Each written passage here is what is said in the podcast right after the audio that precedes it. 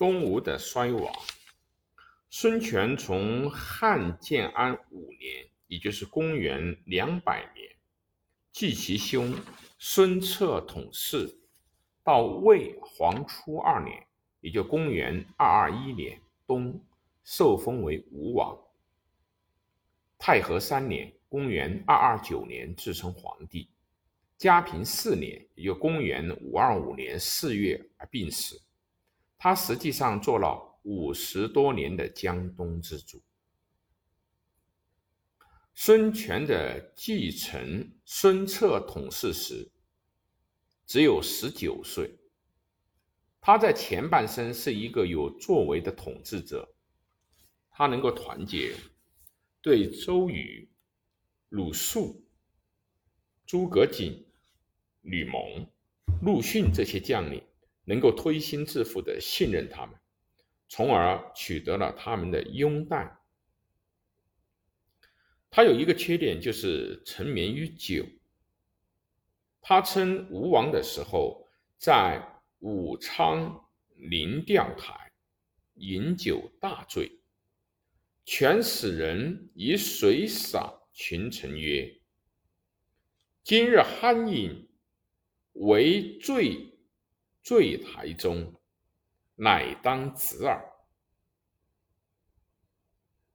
又有一次在宴会中，孙权自起敬酒，有人假作喝醉了酒不肯再喝，孙权几乎将他杀死。经大臣见真而得免，权因赦左右，至今酒后言杀，皆不得杀。这种酗酒的风气到孙皓时更加发展了，酗酒成为东吴亡国的原因之一。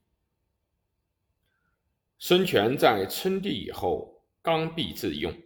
这在三国的君主中也是少见的。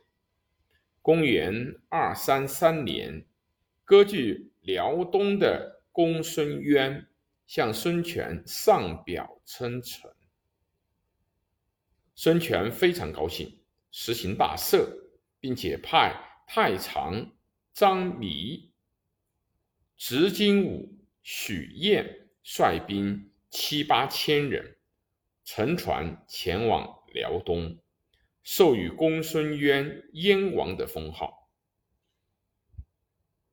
满朝文武都说渊未可信，而宠待太后，但可且厉兵数百护送书中数。中孙忠两人为公孙渊的使节，而孙权不听。东吴的元老张昭更是竭力的规劝。孙权和张昭反复辩论，甚至要杀了张昭。张弥、许晏等人到了辽东，果然被公孙渊所囚杀。公孙渊还把张弥、许晏的首级送给魏主曹睿来请赏。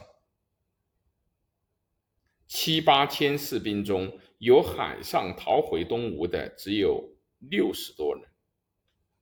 这个例子啊，就说明了孙权的刚愎自用发展到什么样的程度了。孙权晚年，统治集团内部的斗争逐渐激化。孙权的立了长子孙敦为太子，而敦先于孙权而病死。孙权又立登帝和为太子，封和弟霸为鲁王。孙权宠爱孙霸，孙霸想夺取太子的地位，于是朝臣就分为两大派。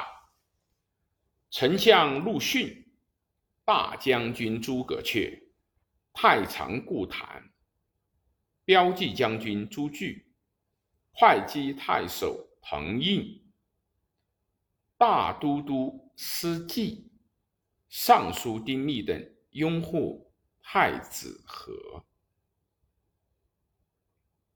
骠骑将军布置、镇南将军吕岱、大司马权崇、左将军吕据、中书令孙弘等支持鲁王霸。